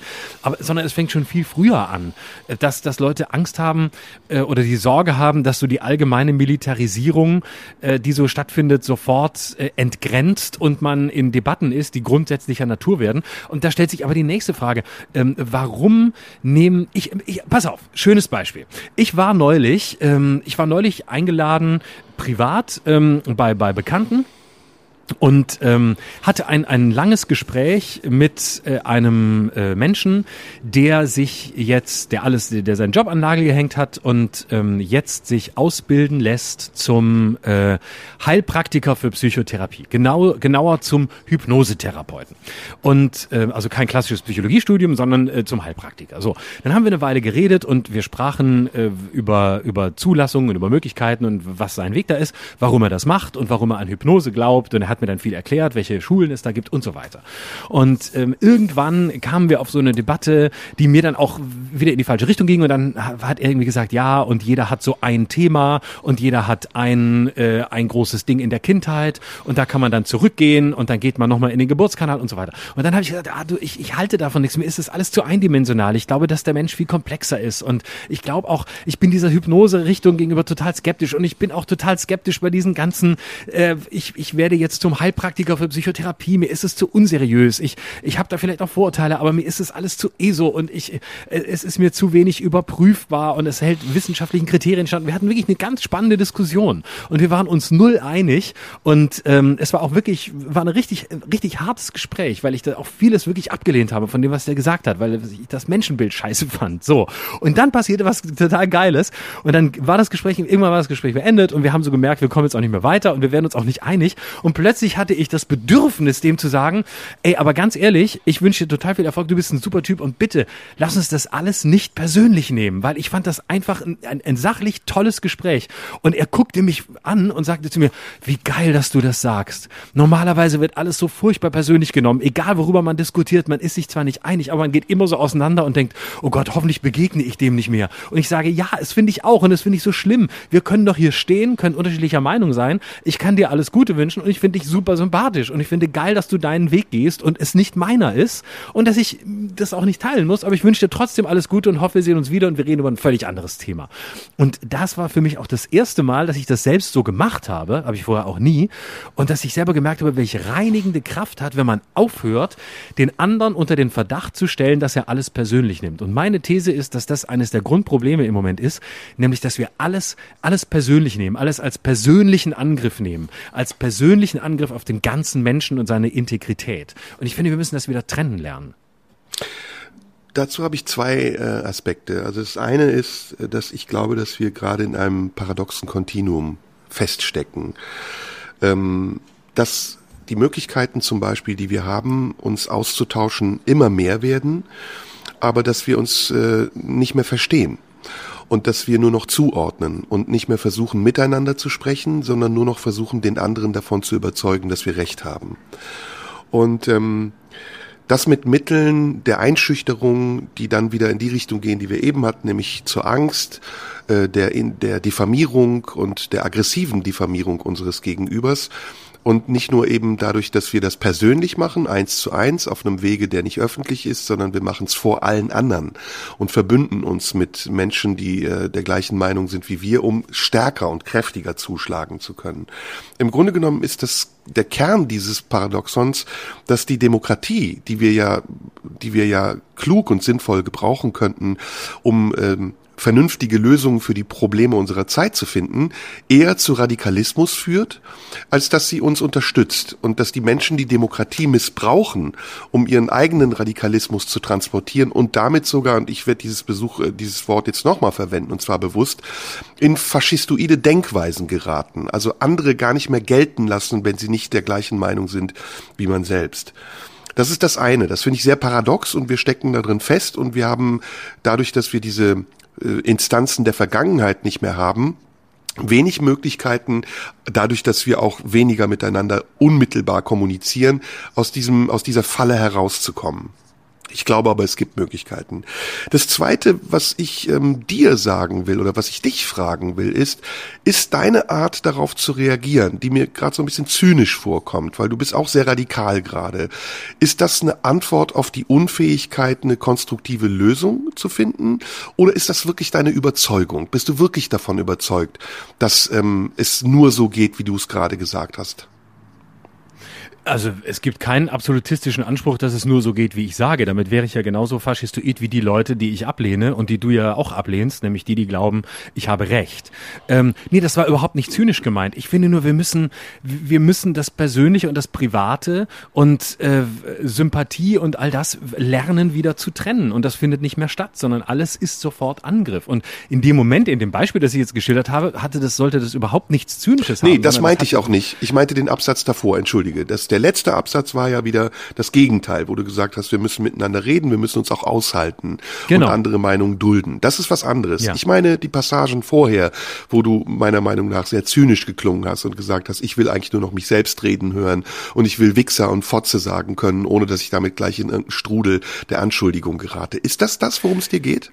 Nein, überhaupt nicht. Nein, das ist eigentlich eher eine Parodie äh, einer einer Auffassung, die ich zu, die ich zutiefst ablehne. Also äh, das ist eher das ist eher die die ähm, die zynische, weil äh, auf der anderen Seite sehr melancholische Zustandsbeschreibung, dass ich häufig den, dass ich sehr oft ähm, den Eindruck habe, dass dass wirklich Leute vor allem monologisieren wollen und manchmal manchmal probiere ich das aus. Also wenn ich manchmal Leute treffe, die ich nicht kenne, ähm, ich äh, nehme mich manchmal auch zurück und weil ich einfach ich höre Leuten einfach wirklich gerne zu. Jetzt äh, das, das, was du vorhin gesagt hast, stimmt ja. Ich höre wirklich gern zu. Ich muss nicht immer selber reden. Ich rede sowieso zu viel. Ich habe genügend Kanäle, auf denen ich rede. Ich muss das nicht immer tun. Und ich bin wirklich gerne, stehe gern da und kriege mit, was, was, das, was die Welt von anderen ausmacht, wie sie sich darin bewegen, wie sie mit ihr klarkommen, wie sie an ihr scheitern. Ähm, und, und das hat nichts Zynisches, das hat gar nichts Urteilendes, im Gegenteil. Aber Also manchmal denke, merke ich, also, aber also ist manchmal dein höre ich dann so, Zynismus, ja, entschuldige, wenn ich- eine Zwischenfrage schnell. Ist Ja. dein Zynismus eine Antwort auf die von dir selbst beschriebene Melancholie? Ja. Und da, da, im Grunde ja. Also der, der Zyni ich versuche, nein, ich glaube, ich halte mich nicht wirklich für einen zynischen Menschen. Ich glaube, ich kann zynisch sein und ich kann zynische Witze machen, aber ich weiß dann, dass ich es tue. Und das unterscheidet, glaube ich, den Zyniker von dem, der den Zynismus einsetzt. Wenn du ihn einsetzt, weißt du ja, was du tust. Wenn du zynisch bist, dann bist du es einfach. Dann läufst du mit diesem Blick durch die Welt und dann redest du wirklich so, ja, ich rede eigentlich nur mit mir selbst. Bin Und mir selbst mein bester? Gesprächspartner. Was ist die Melancholie? Also kannst du die beschreiben? Die Melancholie besteht eigentlich aus der von mir immer wieder beobachteten Enttäuschung, dass ähm, so viel, dass dass wir alle und ich vielleicht auch, aber dass wir alle so viel so viel senden und so wenig äh, empfangsbereit sind und so wenig ähm, so wenig wirklich zuhören und das das war eben das, was ich gerade beschreiben wollte. Also wenn man mir begegnet das immer wieder, dass ich Menschen treffe und dann zuhöre und und gar nicht so Lust habe, eine aktive Rolle zu spielen, außer die des aktiven Zuhörers und dann gibt es oft Leute, das kennst du sicher auch, die reden einfach. Und die reden einfach immer weiter. Und die hören gar nicht mehr auf. Und es ist auch egal, was du sagst. Du bist eigentlich wie so eine Wand, wie so eine Folie, wie so eine weiße Wand, die könnte, da könnte jetzt jeder stehen und es wird einfach monologisiert. Und ich finde das ganz furchtbar, wenn, wenn Menschen sich äh, in ihren eigenen Monologen so sehr verfangen, dass sie die eigene sich selbst immer wieder erzählte Geschichte auch immer wieder anderen erzählen. Aber tust du das nicht ja, gerade auch? Also ist das, du sagst, es ist eine Reaktion auf die Melancholie, die gelegentlich zynisch ist und die auch parodierend sein soll. Aber tust du das nicht auch? Redest du nicht auch sehr viel über Dinge hinweg? Spürst du nicht äh, zu selten auch in dich hinein, bevor du was sagst? Ja, sicher. Deswegen habe ich ja gerade gesagt, das tue ich vielleicht auch. Also ich nehme mich da gar nicht aus. Ähm, ich versuche es unter Kontrolle zu halten, aber ob mir das gelingt, das kann ich selber nicht beurteilen. Aber, ähm, Aber dann sag doch mal, lass uns doch mal vielleicht an den Kern gehen. Also wovor hast du denn Angst? Also gibt es eine Angst, die du im Moment spürst oder bist du, bist du zuversichtlich? Du sagst eher, du bist zuversichtlich, ne? Du bist Hedonist. Ich bin eher zuversichtlich, ja, aber ähm, ich kenne ich kenne Angst sehr, ich kenne Angst sehr gut. Also ähm, ich kenne äh, ich das haben Ich wir meine ja, jetzt nicht die ich, prinzipiellen Ängste. Ich meine jetzt wirklich die konkreten Ängste der, der Gegenwart, die ich eben beschrieben habe. Hast du nicht das Gefühl, dass unser Schiff gerade ähm, ein Leck hat?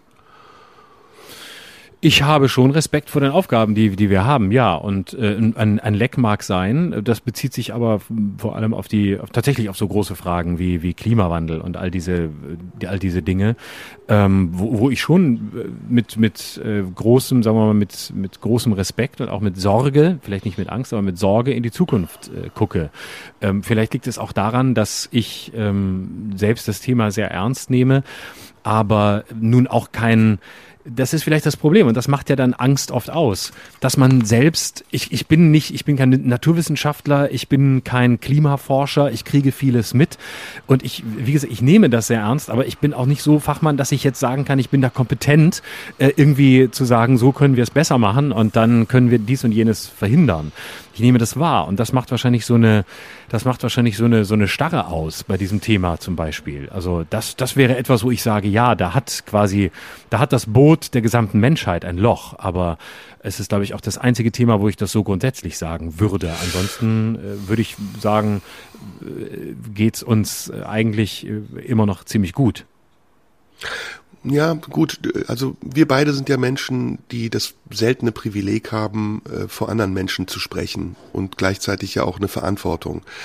Mhm. Ähm, die ähm, Verantwortung, die wir haben, ist eben nicht nur auf die Bühne zu gehen oder hier jetzt vor dem Mikrofon zu sitzen. Übrigens ist im Hintergrund immer wieder ein bisschen Krach, weil ich die Fenster offen habe und wir beide uns nicht sehen. Du bist irgendwo, ich bin irgendwo und das Wetter ist schön. Also die Zuhörer bei sollen dir ist, wissen. Bei dir ist richtig, bei dir im Hintergrund ist richtig was los. Du bist wieder mal mitten in New York oder Los Angeles, da man hört nee, immer die nee, U-Bahn nee. im Hintergrund. Also lass mich den Gedanken kurz festhalten. Ähm, die Verantwortung, die wir haben auf der Bühne. Und ja. ähm, ich glaube, ich spreche jetzt für mich.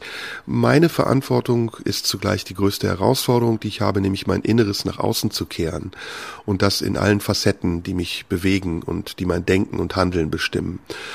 Und ähm, so wie das bei jedem Menschen ist, so wie es sicher auch bei dir sein wird, bin ich äh, ganz unterschiedlich aufgebaut. In mir gibt es sehr viele Bereiche, die vielleicht sogar voller Angst sind und Sorge, gerade im Moment, wo unser Lebenssystem zu wanken scheint oder das bisherige System durcheinander geraten zu sein scheint. Aber es gibt auch äh, viele Teile in mir, die zuversichtlich sind oder die ähm, manchmal sogar ignorant sind und sagen, naja gut, was kümmert mich das jetzt? Mir geht's gerade gut, das Wetter ist schön, morgen denke ich nochmal drüber nach. Ähm, meine Frage bezieht sich auf den Anspruch, den ich habe, auch wenn wir beide miteinander sprechen, den Menschen, die uns zuhören, ja irgendetwas zu zeigen an uns, was echt ist. Und ähm, das in einer spielerischen Art und Weise, die nicht zu sehr mit dem erhobenen Zeigefinger daherkommt, aber auch nicht zu sehr den Augenaufschlag des allzu Ernsten hat, sondern ähm, mit einer Leichtigkeit und trotzdem aber mit einem Kern. Und ich frage mich gerade, was ist der Kern unserer Aussage? Mein Anliegen ist zu sagen, oder meine Frage, die ich ganz zu Anfang gestellt habe, ist, ist die Art und Weise, wie wir miteinander umgehen, angemessen an die Umstände, die uns gerade bestimmen? Müssen wir nicht andere Wege gehen? Müssen wir nicht lernen, anders miteinander umzugehen und mit den Umständen, um konstruktiver, friedlicher und wohlwollender zu sein und damit vielleicht Lösungen zu finden, die nicht nur für uns, sondern auch für alle anderen praktikabel sind? Das ist das eine. Und das zweite ist, ähm, die Frage des Chaos und der, des Umgangs mit dem Chaos, müssen wir vielleicht dabei auch in Kauf nehmen, dass wir bestimmte Dinge nicht können. Also, dass wir nicht immer dazu in der Lage sind, richtige Lösungen zu finden und vielleicht sogar lernen müssen einzukalkulieren, dass man manchmal überfordert ist, um auf die Kollegen nochmal von Anfang zurückzukommen. Ich finde, dass ähm, die Erkenntnis äh, des, der eigenen, des eigenen Nichtwissens oder der eigenen Inkompetenz oder auch der, des Überfordertseins im Grunde der Anfang jedes, jeden Dialogs ist. Ne? Erst wenn du wirklich, äh, dich wirklich hinsetzt und sagst, hey, ich bin hier nicht in einem, ich muss nicht mithalten können. Also wenn mir jemand etwas sagt, der in einem Bereich mehr weiß oder, oder sich besser auskennt oder äh, eine andere Sichtweise hat oder anderes erlebt hat, dann, dann muss ich da nicht in, in einen Fight gehen, sondern ich kann ja auch was, ich kann auch in dem Moment sehr aktiv sein, indem ich passiv bin und sage, ja, ich lasse das zu. Ich bin unsicher, ich bin überfordert, ich weiß es nicht, aber vielleicht äh, kommen wir, indem wir miteinander reden, weiter. Ich, ich glaube, dass das, dass das der Anfang ist. Auch das Eingeständnis der eigenen Inkompetenz in ganz vielen Fragen. Ich fühle mich zum Beispiel wahnsinnig inkompetent. Äh, und zwar in Großteilen des Lebens fühle ich mich inkompetent und überfordert. Und habe immer das Gefühl, alle anderen kriegen das Leben wesentlich besser auf die Kette als ich, der irgendwie sich halbwegs vor versucht, in sicheren Bahnen zu bewegen, um, äh, um, nicht, äh, um nicht völlig im Chaos unterzugehen. Also ich fühle mich zum Beispiel ganz oft hilflos und äh, äh, bin mir selbst unglaublich peinlich, was ich alles nicht hinkriege und äh, beneide dann ganz viele andere Leute, also im positiven Sinn beneide, denke, ach wie toll, wenn man das, müsste ich das auch so. Und äh, das fängt bei ganz alltäglichen Dingen an. Und sich das einzugestehen und nicht so zu tun oder, oder sich selbst einzureden, ähm, man müsse oder man könne überall kompetent sein, hat eine, eine ungeheure Entlastungsfunktion, die dann auch wieder eine Gelassenheit ermöglicht, die zulässt, dass man, äh, dass man andere gelten lassen kann. Was brauchen wir denn? Also wenn wir jetzt kurz vor den Wahlen stehen, ne, und wir übertragen das mal ins Praktische, ähm, brauchen wir jemanden, der uns klare Ansagen macht, der uns Lösungen vorgibt, der uns vielleicht sogar nee. sagt, nee, brauchen wir nicht. Nee, wir brauchen, ich wir brauchen weiß, eine Anleitung zum, ja. Wir brauchen jemanden, der uns äh, dabei hilft, die richtigen Fragen zu stellen. Das brauchen wir. Aber stellen wir nicht schon längst die richtigen Fragen? Nee, wir haben alle Antworten. Wir haben die ganze Zeit Antworten. Wir wissen immer alles besser. Wir sind eine Antwortwelt. Eine Welt, die, die, die nur aus Antworten besteht, die immer die richtige Antwort haben will, die, die in richtig und falsch denkt. Das ist alles wie so eine, wie so eine dauernde Quizshow, in der man immer die richtige Lösung haben will und genau das Richtige wissen will und weiß, was richtig und was falsch ist. Ich glaube, wir brauchen Aber mehr Fragen. Und wir brauchen jemanden, der hilft, die richtigen Fragen überhaupt erstmal zu denken und dann auch erst zu stellen. Wir sollten, so wie, wie wir keine Namen nennen, mehr nennen sollten, äh, oder wie wir es am Anfang beschlossen haben, keine Namen mehr zu nennen, so sollten wir auch keine Antworten mehr haben, sondern statt einer Antwort immer eine bessere Frage. Das finde ich wirklich cool. Eine Welt vielleicht, der Fragen. Vielleicht müssen wir einen Schritt noch davor ansetzen. Um eine Frage zu stellen, muss man ja neugierig sein. Richtig. Und, man und muss die Neugier fehlt uns, glaube ich, oder? Ja, und genau. Ja. Und die Neugier auf den anderen, das andere, das, was man eben nicht erwartet, die fehlt uns, oder? Genau, Neugierde, das Staunen, ähm, das Überraschend sein, sich überraschen lassen.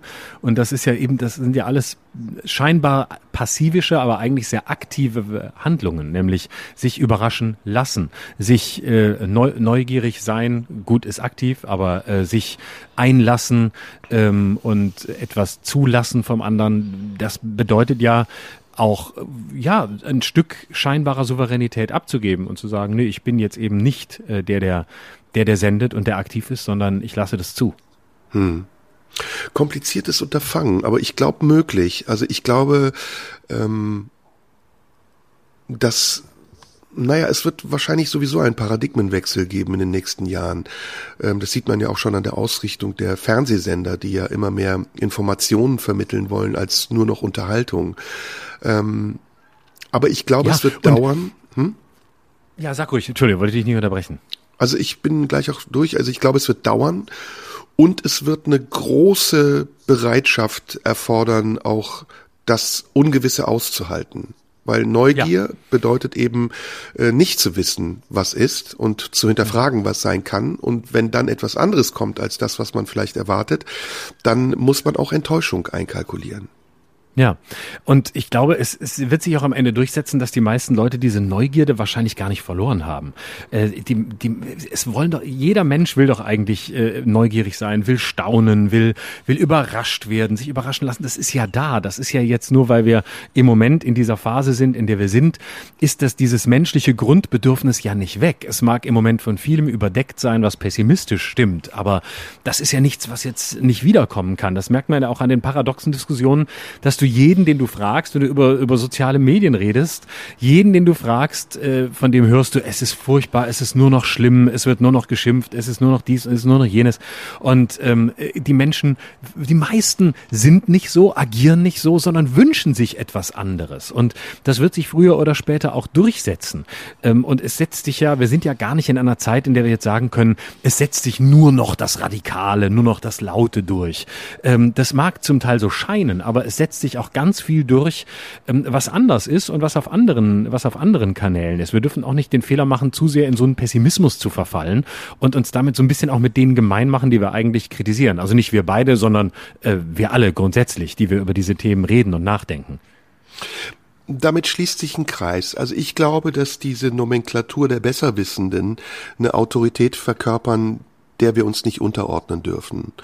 Und dass wir eher lernen müssen, also wir sozusagen die stille, schweigende Allgemeinheit, anderes und andere zuzulassen. Und deswegen ist der Gedanke vollkommen falsch zu sagen, wir sanktionieren und wir verbieten andere Meinungen und wir lassen nur noch eine Meinung zu oder wir schaffen einen Raum, in dem es eine richtige oder eine falsche Meinung gibt.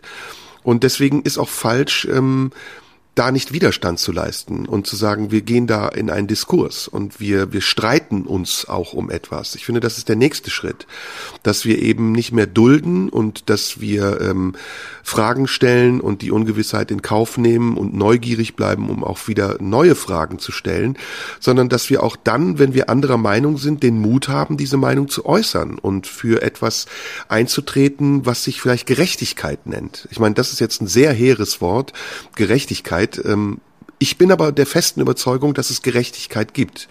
Und der Eindruck der individuellen Gerechtigkeit, also das, was einem selbst geschieht und ob man das für richtig hält und gerecht, ist gleichzeitig das, was man auch vermitteln muss, um einen Konsens über die allgemeine Gerechtigkeit zu finden. Und ähm, das ist eine sehr, sehr langwierige, schwierige Auseinandersetzung, die erfordert, dass man Verständnis hat für andere, aber dass andere auch für einen Verständnis haben und daraus ein, unser Lieblingswort, Diskurs entsteht, der fruchtbar ist und nicht sinnlos. Ich finde, man muss jedem misstrauen, der sich egal wo, ob privat oder öffentlich, hinsetzt und vorgeben will, ähm, wer sprechen darf und wer nicht. Das sind die, denen man am allermeisten vertrauen soll. Wer sich also hinsetzt und sagt, äh, der oder jener sollte oder die oder jene sollte nicht mehr in eine Talkshow eingeladen werden oder sollte nicht mehr sprechen, weil es diese oder jene Position ist, diesen Leuten gegenüber ist zunächst mal das allergrößte Misstrauen entgegenzubringen. Das finde ich das Wichtigste. ja, das, das sind ja die Methoden des Politbüros. Also das ist ja nichts genau. anderes als in, in totalitären Systemen eine äh, künstlich geschaffene Instanz, die darüber waltet, äh, was ideologisch korrekt ist. Genau. Und was angemessen ist und was nicht, weil das, das ist wirklich äh, das ist am Ende der Tod des Gesprächs und das kann keiner wollen. Und deswegen bin ich immer wieder schockiert, wer, wer sich glaubt, da aufschwingen zu können, irgendwelche Regeln äh, festzulegen und ähm, gar nicht merkt, äh, wie man dabei innerlich eigentlich selbst äh, ja, schon längst abgestorben ist. Wobei, Vorsicht, ähm, wir, wir müssen ja uns an unseren eigenen Maßstäben messen.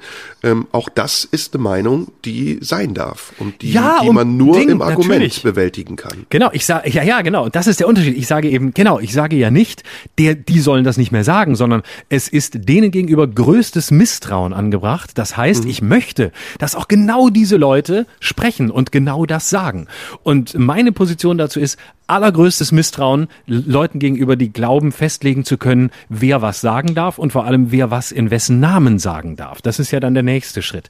Trotzdem sollen sie das bitte, bitte tun und sollen auch dafür ihre Bühne bekommen. Aber ich warne. Und meine Position dazu ist, selbstbewusst widersprechen zu können. Unbedingt. Mhm. Genau. Ja, das ist ähm, sehr spannend, wo wir gelandet sind heute. Und der Arschfick ist uns auch noch untergekommen. Oh, ähm, und wir haben schon lange nicht mehr ähm, Lecken gesagt. Lecken ist aber eine Sache, also bist du ein Rimmer? Äh, durch und durch. Ah, okay. Aber eben, wie, wo, wie vorhin angekündigt, nur meinen eigenen Arsch. Ne? Okay, okay. Letztlich geht's mir ja um die Substanz. Ne? Und ja, deswegen ja. Äh, in jeder Hinsicht, an, so auch hier.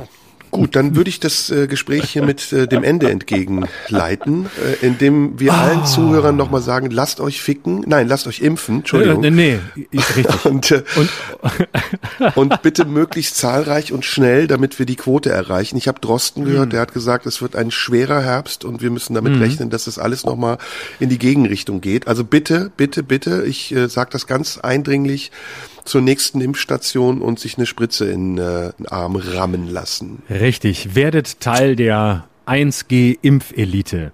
Ähm, was, ja. was würdest du denn sagen für den, für den Herbst? Ähm, äh, was, was, lass uns mal, lass uns mal, äh, das ist jetzt der richtige Moment. Ähm, wir sind Anfang September. Lass uns doch mal beide eine Prognose wagen. Lass uns doch mal sagen, welche Form von Einschränkungen es im Herbst geben wird. Und okay. wie die aussehen. Dann gucken, ob wir recht haben und wer näher dran war. Du hast immer recht mit deinen Prognosen. Du hast das auch vorausgesagt mit der Wahl mit Joe Biden. Ähm, ich glaube, dass wir. Okay, ich mache eine steile These, ja. Ähm, wir werden Schwarz-Grün kriegen. Laschet wird Kanzler, Baerbock wird äh, Außenministerin, Habeck wird, keine Ahnung, irgendwas anderes. Wenn das der Fall sein wird, wird es ähm, ein Lockdown-Light geben. Die Zahlen werden hochgehen, die Inzidenz wird in Frage gestellt werden, die Krankenhausbelegung wird sich im Rahmen halten, die Impfzahlen werden nur unwesentlich steigen. Ich glaube, wir werden bei 70 Prozent, 75 maximal hängen bleiben. Dann wird die Bundesregierung wieder eine Kehrtwende machen und beschließen, dass ab einem bestimmten Stichtag, Januar, Februar, wenn es so wieder gegen Frühjahr geht, Lockerungen kommen und irgendwann im Frühjahr, glaube ich, werden wir den Freedom Day haben. Einzige Hoffnung, die ich bei dieser vagen Prognose habe, die ich jetzt schon in Frage stelle, ist, dass wir nach der Wahl Jens Spahn nicht mehr als Gesundheitsminister ertragen müssen. also, Gegenthese. Ähm, ich glaube, dass ähm, Olaf Scholz die Bundestagswahl gewinnen wird. Es kommt entweder zu einer Ampel ähm, oder es kommt nicht zu Rot-Rot-Grün, das glaube ich ist ausgeschlossen. Ähm, es kommt entweder zu einer Ampel oder was ich für wahrscheinlicher halte, es gibt ein ganz furchtbares Gezerre. Ähm, wir werden bis Ende des Jahres keine Regierung haben, die Kanzlerin wird immer noch im Amt sein. Wir werden vor Januar, Februar äh, nichts Tragfähiges haben und äh, vorher werden alle Optionen durchgespielt und am Ende landen wir dann entweder bei einer Ampel oder auch möglich unter einer neuen großen Koalition unter Führung von Olaf Scholz. Und Jens Spahn wird Gesundheitsminister bleiben. Und oh Annegret Kramp-Karrenbauer, was ich noch viel schlimmer finde, wird Verteidigungsministerin bleiben. Ähm, statt endlich dahin zurückgeschickt zu werden, wo sie hingehört, nämlich äh, nach äh, ins Saarland, um da wieder im Karneval aufzutreten. Da war sie immer am besten aufgehoben. Das ist meine These. So, was die Einschränkungen angeht, glaube ich, wird es ähm, langsam immer strenger werden. Das heißt, wir werden einen Lockdown Light bekommen für Ungeimpfte. Wir werden uns langsam von 3G zu 2G vorarbeiten. Es bleibt für Geimpfte alles offen und für Genesene. Mit der Zeit wird man merken, dass das mit den Genesenen auch nicht so richtig sicher ist und man nicht so genau weiß, wie lange sind die denn wirklich genesen. Denn man muss ja sagen, um festzustellen, wie lange man Antikörper hat, müsste man reihenweise Antikörpertests machen. Das kann man machen, ist aber arschteuer. Deswegen redet da übrigens kaum jemand drüber. Ähm, weil ich hatte nämlich mal die Idee, ob ich nicht immer Antikörpertest, weil ich dachte, vielleicht hattest du es ja und hast es gar Hab nicht gemerkt. Habe ich schon gemacht. Mhm. Ehrlich? Und? Mhm. Negativ. Ja, und, und ist, ist auch, glaube ich, relativ teuer. Und wenn, wenn das in die Masse käme und jeder würde erstmal einen Antikörpertest machen, dann äh, würde das richtig Geld kosten, wenn das der Staat auch noch bezahlen soll. Zumal man eben nicht sagen kann, du hattest einen leichten Verlauf, hast aber deswegen auch weniger Antikörper oder umgekehrt einen schweren Verlauf und hast viele. Also, jetzt kommen wir vom Thema ab. Egal. Ich glaube, dass sie dann merken werden, naja, das mit den Genesenen ist irgendwie auch unsicher. Und ich glaube, dass wir so nach und nach im Winter zu einer 1G-Regel kommen, sodass die Geimpften die völlige Freiheit haben, bleibt alles offen ähm, und können alles machen, sodass wir auch uns mit unserem Beruf irgendwie durch den Winter schleppen werden und auch äh, auftreten können. Es wird auch äh, Veranstaltungen geben. Die Clubs sind ja schon jetzt auch wieder, wieder offen und da ist sowieso kein, kein Abstand, aber es wird alles auf 1G gehen. Und diejenigen, die geimpft sind, haben faktisch ein freies Leben und alle anderen haben es nicht. Das ist meine These für den, ähm, für den Herbst und den Winter. Ja, das überprüfen wir dann, wenn wir Besseres wissen. Und ähm, bis dahin ist noch ein bisschen Zeit. Da werden wir uns auf jeden Fall zwischendurch noch ein paar Mal hören. Ich finde, wir haben das Alleinstellungsmerkmal ganz gut herausgearbeitet, oder? Finde ich auch. Also ähm, ich finde, wir haben es sehr, sehr schön, haben uns die Bälle hin und her geworfen. Zwischendurch wurden mal ein paar Worte benutzt, die ich nicht so gut fand, aber ich habe mich natürlich wie immer von dir beeinflussen und treiben mhm. lassen und habe einfach versucht, da auch nicht zu widersprechen. Das war ja wichtig und habe deswegen mhm. einfach auch mal Bumsen, Ficken, Lecken, Blasen gesagt, damit da nicht der Eindruck aufkommt, ich stünde dir kritisch gegenüber oder so. Ne? Nee, auf jeden Fall hast du sehr viel gesagt und ich finde, damit reicht's jetzt auch. Dabei wollte ich noch eine Geschichte zum Schluss erzählen. Oh, bitte. Ja, möchtest du ja, ja ganz soll dringend. Ich? Möchte ich hören, unbedingt, ja. Mhm. ja. Unbedingt, pass auf, ist nämlich, äh, und es ist wahre Geschichte, mein Freund. Ist passiert, pass auf, ist passiert. Da erzähle ich dir, ist passiert, pass auf, pass auf, pass auf, pass auf. Und zwar, ich bin. Kein Witz, kein Witz, muss ich immer sagen. Kein, kein Witz. wirklich kein Witz. Ist passiert, pass auf, pass auf, pass auf. Pass auf, ist ernst, pass auf, kein Witz, pass auf. Ist ernst, ist, ist ernst. und schon lachen, bevor es erzählt wurde. Ich bin mit dem Zug gefahren. Ähm, das ist der Beginn der Geschichte. Und zwar, äh, ich war auf Tour am Wochenende und ähm, habe zum ersten Mal seit langer Zeit mal wieder meinen Arsch aus meinem Berlin heraus bewegt und musste auftreten auf einem sehr netten Festival in Eschwege. So, Und es war Bahnstreik. Und ich hatte mir also einen der ähm, Züge, die fuhren, 25 bis 30 Prozent fahren ja und die auch meistens sehr zuverlässig, muss man sagen, hatte ich mir rausgesucht und bin also in Berlin in den Zug gestiegen. Ein natürlich randvoller Zug.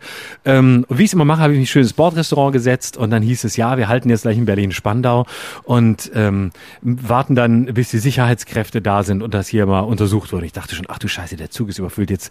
Der irgendwie, wir fahren auch sehr langsam, in komische Andeutungen und so. Ich dachte, Scheiße, die schmeißen dich als ersten raus, weil ich ja nie reserviere. Ich, meistens mache ich ja das Ticket direkt, bevor ich in den Zug steige. So.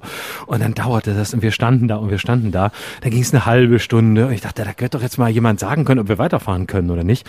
Und irgendwann dachte ich so, was mache ich denn jetzt? Und dann bin ich zum Zugbegleiter gegangen und habe gesagt, ja, was ist denn hier los? Und dann kam raus, ja, das Problem ist, im anderen Zugteil saß ein einziger Maskenverweigerer, der sich die Maske nicht aufziehen wollte. Und ähm, dann musste der Zug warten, sicher, was weiß ich, 600 Leute drin, wirklich restlos voll. Da musste der Zug warten, bis die Bundespolizei kam, weil die Bahnbediensteten dürfen Fahrgäste nicht anfassen. Das heißt, die können den nur auffordern, die Maske aufzuziehen oder ihn auffordern, den Zug zu verlassen. Wenn der das aber nicht tut, muss die Bundespolizei kommen. Dann dauerte es exakt eine Stunde und fünf Minuten, bis drei Bundespolizisten in Berlin-Spandau waren. Ich meine, wir wissen alle, Berlin-Spandau ist abseits der Welt. Aber ich dachte immer noch, wir sind fucking in Berlin. Kann da nicht irgendwie mal die Bundespolizei ein paar Minuten schneller kommen? Und dann aber mit, mit großem Taram und, und Martinshorn kamen sie an und haben dann genau sieben oder acht Minuten gebraucht, bis der Zug losfahren konnte und der Maskenverweigerer offensichtlich aus dem Zug gebracht wurde. Das heißt, wenn ihr Maskenverweigerer seid und mal die Deutsche Bahn zum Stillstand bringen wollt, einfach mal die Maske nicht aufziehen. Ihr habt so viel Macht in dieser Corona-Diktatur. Was mich noch interessieren würde, ist, es kamen natürlich danach die ganzen Gutscheine, die verteilt wurden. Was kostet das denn jetzt? Ich glaube, das ist eine richtige Straftat. Ich glaube, das wird richtig teuer. Wenn die, wenn die Rechnung der Bahn kommt, dann wird da, glaube ich, ein höherer Betrag stehen, als man gerne so bezahlen möchte. Ja, das ist eine gute Überleitung zu meiner letzten Anekdote, die leider nicht so lustig ist, aber was damit zu tun hat. Ich habe nämlich auch gespielt die letzten Wochen und ähm, vor drei Wochen habe ich seit langer Zeit mal wieder eine Morddrohung Morddrohung bekommen. Ähm, leider sehr absurd geschrieben und zusammenhanglos. Ich sei Mitarbeiter des türkischen Geheimdienstes und der Mossad hätte mich auf dem Schirm, kam aber offensichtlich äh, ganz eindeutig aus rechtsradikaler Seite. Das ist im Moment nicht selten. Und seitdem ähm, bin ich immer mit relativ viel Geleit unterwegs und da habe ich mich auch gefragt, was kostet das, dass ein so ein verstrahltes Arschloch so einen Brief schreibt und erstmal die Leute in Angst und Schrecken versetzt. Bei mir ist es eher Sorge und Vorsicht und äh, viel, viel aufgefahren werden muss, um Veranstaltungen zu schützen und das natürlich mit Steuergeld bezahlt wird. Unglaublich, hat mich sehr geärgert und ähm, wollte ich hier am Ende nochmal kurz erwähnen.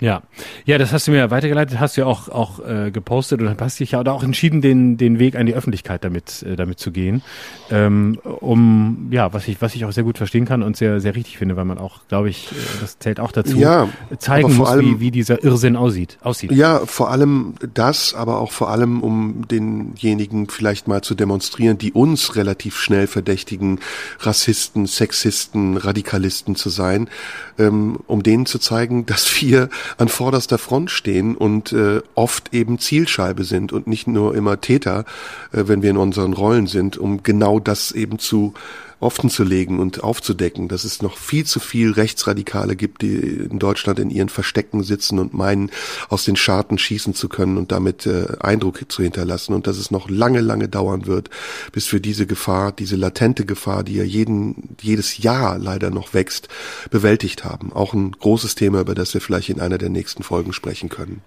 Ja, sollen wir auf jeden Fall machen. Aber ich glaube, für heute ist das ein ernsteres zu, Ende. Wir machen jetzt den Sack zu. Wir haben eine sehr schöne Zeit gehabt. Ich danke dir auf jeden Fall für deine sehr, sehr anregenden Gedanken. Lieber Florian, Florian Schröder, mein Gesprächspartner heute. Und wollen wir nochmal die Adressen sagen, damit du Briefe erheischen kannst? Ja, Instagram at Schröder Live, schreibt mir oder per Post. Wohin? Willst du die Postadresse sagen oder ja, soll ich? Marlene Dietrich Allee 20 in 14482 Potsdam. Exakt. Schreibt uns und Ansonsten bis nächste Woche. Bis nächste Woche. Tschüss. Das war Schröder und Sumunju. Der Radio 1 Podcast. Nachschub gibt's in einer Woche.